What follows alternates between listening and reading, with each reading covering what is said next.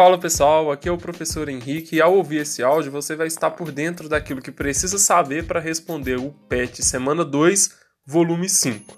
O assunto dessa semana é respiração celular. Todos os seres vivos, sem exceção nenhuma, precisam de energia para sobreviver.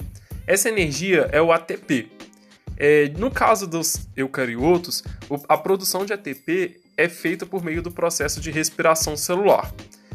Esse processo geralmente é referenciado como a quebra da molécula de glicose na presença de gás oxigênio.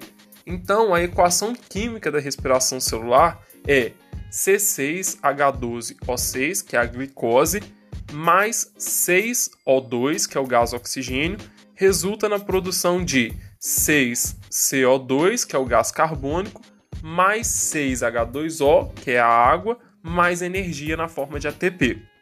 De maneira bem geral e bem resumida, o processo de respiração celular acontece em três etapas. A primeira é chamada de glicólise, acontece no citosol da célula. A segunda é chamada de ciclo de Krebs ou ciclo do ácido cítrico, que vai acontecer no interior das, das mitocôndrias, mais especificamente uma região chamada de matriz mitocondrial.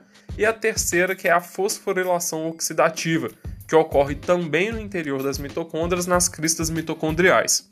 Pessoal, esse é um resumaço da matéria, mas para você entender melhor o assunto de respiração celular, é, aprofunde os seus conhecimentos, dê uma olhada no livro de biologia e qualquer dúvida entre em contato comigo. Um abraço e até a próxima!